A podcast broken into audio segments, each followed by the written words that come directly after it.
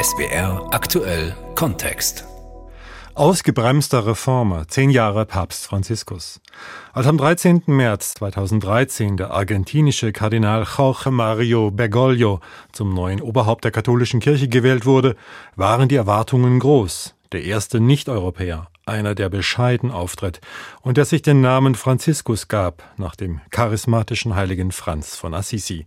Er wollte Reformen anstoßen, von denen viele freilich stecken geblieben sind. Es wäre aktuell Kontext fragt nach den Gründen. Es ist der 13. März 2013, am Abend, kurz nach 8 Uhr. Als Papst Franziskus zum ersten Mal auf die Loggia des Petersdoms tritt, wirkt er ganz bescheiden. Fast schüchtern steht er da vor der Menge der jubelnden Gläubigen. Fratelli e sorelle, buonasera. Brüder und Schwestern, guten Abend. Über den Petersplatz wehte ein Wind des Aufbruchs. Der damals 76-Jährige gab sich so ganz anders als seine Vorgänger. Von Beginn an ist Franziskus ein Mann der Zeichen. Nach der Wahl fährt er im Bus mit den anderen Kardinälen ins Gästehaus, nicht in der Limousine. Er will nicht im apostolischen Palast wohnen, sondern bleibt in Santa Marta. Und als erstes Reiseziel wählt er im Juli 2013 die Insel Lampedusa, dort, wo die Flüchtlinge stranden. Die Wohlstandskultur, die uns dazu bringt, nur an uns selbst zu denken, macht uns unempfindlich gegen die Schreie der anderen. Sie lässt uns in Seifenblasen leben, die schön sind, aber nichts die eine Illusion des Nichtigen, des Flüchtigen sind, die zur Gleichgültigkeit gegenüber den anderen führen. Ihm liegen die Vergessenen, die Unsichtbaren am Herzen. Er will auf ihr Schicksal hinweisen, das sieht er als Aufgabe der Kirche an. An Gründonnerstag wäscht er zwölf Häftlingen die Füße. Bei der traditionellen Krisammesse am Vormittag hatte er zuvor die Priester weltweit aufgerufen, aus ihren Kirchen herauszugehen und sich zu den Menschen zu begeben. In die Randgebiete, wo Leiden herrscht, Blutvergießen, Blindheit, die sich danach sehnt zu sehen, wo es Gefangene so vieler schlechter Herren gibt. Der Papst tut das, was er noch als Erzbischof Jorge Mario Bergoglio kurz vor dem Konklave zu den Kardinälen gesagt hatte. Der Daseinsgrund der Kirche ist die Evangelisierung. Deshalb muss sie aus sich herausgehen, an die Ränder und an die Grenzen der menschlichen Existenz. Im Papamobil fährt er im Juli 2013 beim Weltjugendtag in Brasilien am Copacabana-Strand. Franziskus wirkt gelöst, glücklich, reagiert spontan. Er liebt das Bad in der Menge und den Kontakt mit den Menschen. Beim Besuch einer Favela, eines Armenviertels, sind die Bewohner außer sich vor Freude. Der Papst küsst Babys, segnet Kinder und ruft den Armen zu, niemals die Hoffnung aufzugeben. Lasst euch niemals entmutigen. Verliert nicht das Vertrauen. Lasst nicht zu, dass eure Hoffnung erlischt. Situationen können sich ändern. Menschen können sich ändern. Beim Abschlussgottesdienst in Rio nehmen schätzungsweise drei Millionen junge Menschen teil. Der Papst ist in. Auf dem Rückflug nach Rom dürfen die mitreisenden Journalisten fragen, was ihnen auf dem Herzen liegt. Auch hier sorgt der Neue für weltweites Aufsehen. Wenn ein Mensch gay ist und guten Willens den Herrn sucht, wer bin ich, dass ich darüber urteilen könnte? Gleichzeitig kritisiert er Seilschaften. Wochen zuvor, so war aus den dicken Vatikanmauern nach draußen gedrungen, hatte sich Franziskus darüber beklagt, dass es eine Schwulenlobby im Vatikan gebe. Das Problem ist nicht die Neigung, nein. Das Problem ist, wenn sich eine Seilschaft bildet von Geizigen, von Politikern, von Freimaurern, eben irgendeine Lobby.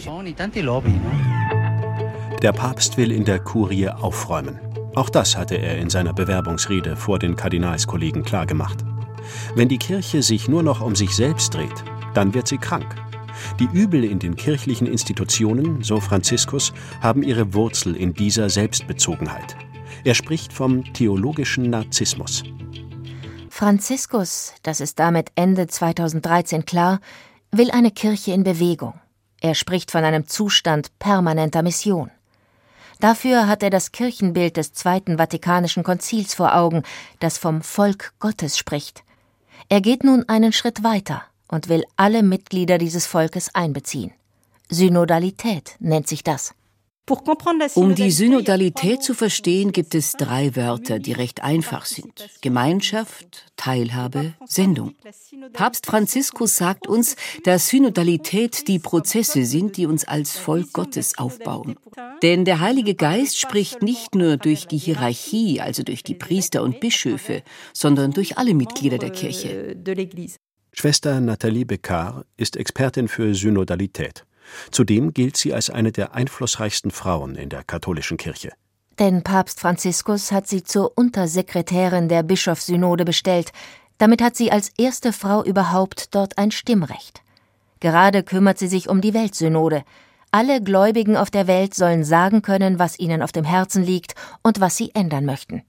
2014 hatte Franziskus erstmals solch ein Mitbestimmungsforum eingeführt. Auf der Familiensynode wurde heftig gestritten um heiße Themen wie Scheidung, Homosexualität, Sexualmoral. Es sind neue Freiheiten, die der Papst gewährt und die gleichzeitig für Verunsicherung sorgen. Nach der Familiensynode verfasst Franziskus sein Schreiben Amoris Laetitia von der Freude der Liebe. In einer Fußnote erlaubt er in Ausnahmefällen die Kommunion für Geschiedene, die erneut heiraten. Es sind Worte mit Sprengkraft. Denn nach traditioneller kirchlicher Lehre ist das Sakrament der Ehe unauflöslich. Katholiken, die nach einer Scheidung eine neue Ehe eingehen, ist es deshalb nicht erlaubt, die Kommunion zu empfangen. Nach Auffassung der Kirche leben sie in Sünde. Doch der Papst betont nun, dass die Eucharistie nicht eine Belohnung für die Vollkommenen sei, sondern ein großzügiges Heilmittel und eine Nahrung für die Schwachen. Die Kirche müsse auch an der Seite der Geschiedenen und Wiederverheirateten stehen. Das Schreiben sorgt für hitzige Debatten. Die Gegner gehen auf die Barrikaden, einige Kardinäle machen öffentlich Druck. Mit den Synoden, so meint der Vatikanexperte Jacopo Scaramuzzi von der römischen Tageszeitung La Repubblica, kommen jahrelange Konflikte der Kirche ans Licht. In gewisser Weise herrscht im Vatikan schon seit einiger Zeit eine Art Bürgerkrieg. Ich würde sagen, dass schon die letzten Jahre des Pontifikats von Benedikt XVI. mit den Vati-Leaks und Missbrauchsskandalen, den Finanzskandalen gezeigt haben, dass dieser Kampf da ist. Das war nicht der Rücktritt von Benedikt XVI. oder die Wahl von Franziskus, die ihn geschaffen haben. Sicher hat Franziskus diesen Kampf in den letzten zehn Jahren sichtbar gemacht. Der Papst will keine Spaltung, sondern die Einheit. Mit dieser Sicht, so hat der Jesuitenpater Hans Zollner beobachtet, geht Franziskus viele Themen an. Er versteht sich im wahrsten Sinn des Wortes als ein Brückenbauer, Pontifex. Er möchte die Liberalen und die Konservativen, die Linken und die Rechten zusammenhalten. Er möchte eine Brücke sein und er möchte weder die einen noch die anderen vor den Kopf stoßen, sodass die dann ins Exil gehen oder sich ganz von der Kirche verabschieden. Und ich glaube, dass ihm das ein großes Anliegen ist. Doch damit hat Franziskus die Menschen im Laufe seines Pontifikats immer mehr enttäuscht. Die Bewahrer und die Reformer.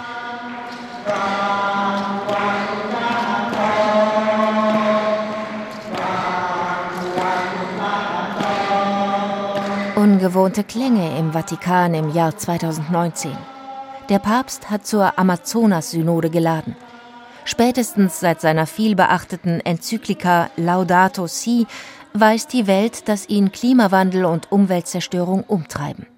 In der Region um den Fluss Amazonas im nördlichen Südamerika führen die Abholzung der Wälder und die Verschmutzung der Gewässer zu katastrophalen sozialen Folgen.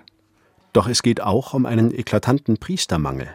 Diskutiert wird, ob sogenannte Viri probati, verheiratete Männer, die sich bewährt haben, zu Priestern geweiht werden können. Viele sind skeptisch. Kurienkardinal Gerhard Ludwig Müller warnt vor der Synode davor. Dass man sagt, wir bringen jemand bei, wie sozusagen einen Ritus der Messe runter erhält, dann wäre er nur ein reiner Ritualist. Er muss ja auch als Priester eine geistliche Ausstrahlung haben, innerlich geistlich erfüllt sein. Es muss eine Berufung vorliegen und auch eine theologische Ausbildung. Man sind einfach nur hier, weihen wir einfach verheiratete Leute und dann ist die Sache schon in Ordnung und damit ist es eben auch noch nicht getan. Doch die Stimmung auf der Synode schwingt in eine andere Richtung. Könnte es einen ersten Schritt hin zur Abschaffung des Zölibats geben? Der Papst zeigt sich interessiert, spornt die Teilnehmer zur Diskussion an. Vor der Synode, so erzählt Vatikanjournalist Sandro Magister, traf er mehrmals Bischöfe der Amazonasregion, viele von ihnen mit deutscher Herkunft. Sie haben ihn auf die Notwendigkeit aufmerksam gemacht, die Priesterweihe von Verheirateten zu ermöglichen. Und der Papst hat auf diese Bitten, auf diese Anregungen immer sehr ermutigend geantwortet. Die Antworten wurden dann veröffentlicht. Auch die Synodenteilnehmer sprechen sich mehrheitlich für die Priesterweihe von Viri Probati aus. Doch dann kommt es anders. In seinem nachsynodalen Schreiben vom Februar 2020 ignoriert der Papst das Thema völlig. Es gab weder ein Nein noch ein Ja. Es gab überhaupt nichts. Der Papst hat entschieden, dass es nichts zu entscheiden gibt. Die hohen Erwartungen vieler werden bitter enttäuscht. Der aktuelle Vorsitzende der Deutschen Bischofskonferenz, der Limburger Bischof Georg Betzing, hat beim sogenannten Adlimina-Besuch in Rom im November 2022 den Gegenwind gespürt. Der Papst hat es schwer in seiner eigenen Kurie. Er hat gewiss einen guten Teil derer, die ihn unterstützen, die seine Linie tragen, die sie auch verstehen und nach vorne bringen. Aber er hat ganz viele Abwartende und er hat auch Gegner in seinen Reihen, in den Reihen der eigenen Kurie.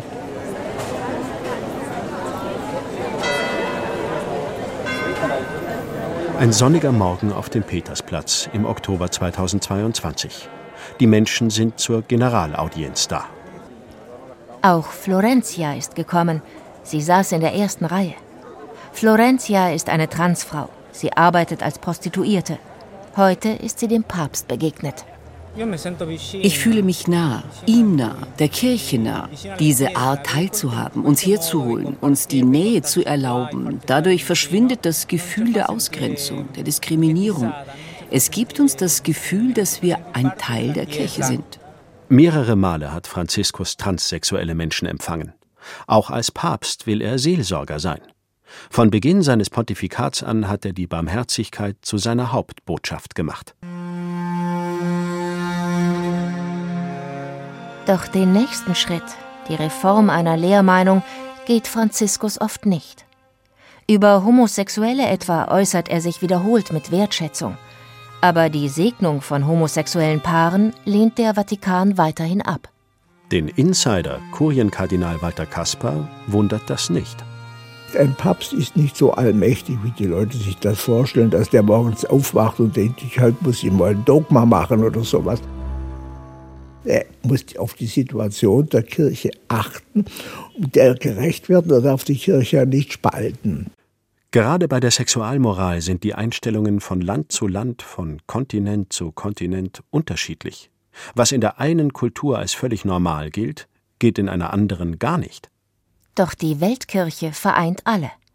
Gerade deshalb will Franziskus dort womöglich die Kompetenzen der Ortskirchen stärken. In seiner eigenen Verwaltung, der Kurie, hat der Papst vieles auf den Kopf gestellt. Sie soll nicht mehr eine Kommandozentrale sein, sondern Dienstleisterin für die Ortskirchen. Der neuen Verfassung zufolge können Spitzenjobs künftig auch Laien bekommen, auch Frauen. Eine Revolution im Verborgenen. In den vergangenen Jahren hat Franziskus viele Frauen in verantwortungsvolle Positionen gehoben. Das weit umfassende Thema des Pontifikats ist jedoch der Skandal um den weltweiten Missbrauch von Minderjährigen durch Kirchenleute. Franziskus verspricht Aufklärung, gleichzeitig verliert die Kirche an Glaubwürdigkeit angesichts der unzähligen Grausamkeiten und der Vertuschung. 2013 richtet Franziskus eine Kinderschutzkommission ein und wertet sie im Laufe der Jahre immer mehr auf. Mitglied ist der Theologe und Psychotherapeut Hans Zollner. Der Jesuitenpater leitet das weltweit erste Institut für die Prävention von Missbrauch. Er hört Betroffenen zu auf eine Art, die seine eigene ist, nämlich ganz offen, ganz bereit und ohne Widerstand. Also wenn man ihm ja begegnet, merkt man nicht, dass da jetzt der Papst sitzt, sondern es ist zunächst der Mensch und der Priester, der da sitzt und der das ganz offen aufnimmt. Das Zweite, Franziskus hat eine ganze Reihe von Rechtsänderungen für die Kirche durchgeführt, die eine Verschärfung des Strafrechts der Kirche bedeuten. Auch die Prävention sei verstärkt worden. Dennoch, so Zollner, bleibe noch vieles offen. Bei der Übernahme von Verantwortung etwa für das, was falsch gemacht wurde, hapert es gewaltig. In Deutschland sind die Kirchenaustritte in den vergangenen Jahren auf einen Höchstwert angestiegen. Aus Frust, aus Wut, aus Desinteresse. Der synodale Weg, der wegen der Missbrauchstaten entstanden war, ist zum Spielball von Reformern und Bewahrern geworden, zu einem Kräftemessen von Ortskirche und Vatikan. Erst kürzlich haben die mächtigsten Kurienkardinäle weitere Reformen gestoppt, mit dem Segen des Papstes. Entscheidungen schiebt Franziskus mitunter auf die lange Bank. Seit Monaten liegt die Causa Wölki auf seinem Tisch. Der Erzbischof von Köln hatte seinen Rücktritt eingereicht. Doch Franziskus sagt weder Ja noch Nein. Er wolle sich nicht drängen lassen. In anderen Fällen entscheidet er sehr eigenwillig. Als die russischen Streitkräfte im Februar 2022 in die Ukraine einmarschierten, wollte er nicht tatenlos zusehen und stattete dem russischen Botschafter am Heiligen Stuhl einen Besuch ab. Nach den protokollarischen Regeln der Diplomatie ein No-Go, aber Franziskus glaubte auf Putin Einfluss nehmen zu können, nach einer Kuba-Reise 2016. Die Vatikan-Journalistin Franca Giansoldati vom Il Messaggero eine sehr wichtige Reise, denn auf dieser Reise traf er zum ersten Mal, überhaupt ein Papst zum ersten Mal, den Patriarchen der orthodoxen Kirche in Moskau. Franziskus hoffte nun zu Putin einen Draht zu haben. Doch er täuschte sich. Bis heute hat der russische Präsident den Papst links liegen lassen. Für sein Zaudern im Ukraine-Krieg ist Franziskus oft kritisiert worden, auch wenn er immer wieder den Stopp des Massakers gefordert hat. Viele seiner Entscheidungen trifft der Papst unabhängig. So sehr, dass man sowohl von einer offiziellen Diplomatie spricht, vom Heiligen Stuhl, als auch von einer parallelen Diplomatie von Santa Marta, dem Ort, wo er lebt. Er erhält viele Informationen auch von Jesuiten, von vielen Freunden, Diplomaten, Menschen, die er empfängt. Aber dann macht er eine Art Synthese, da ist er sehr jesuitisch. Er ist gewohnt zu unterscheiden. Er macht eine Ausarbeitung und entscheidet auch unabhängig.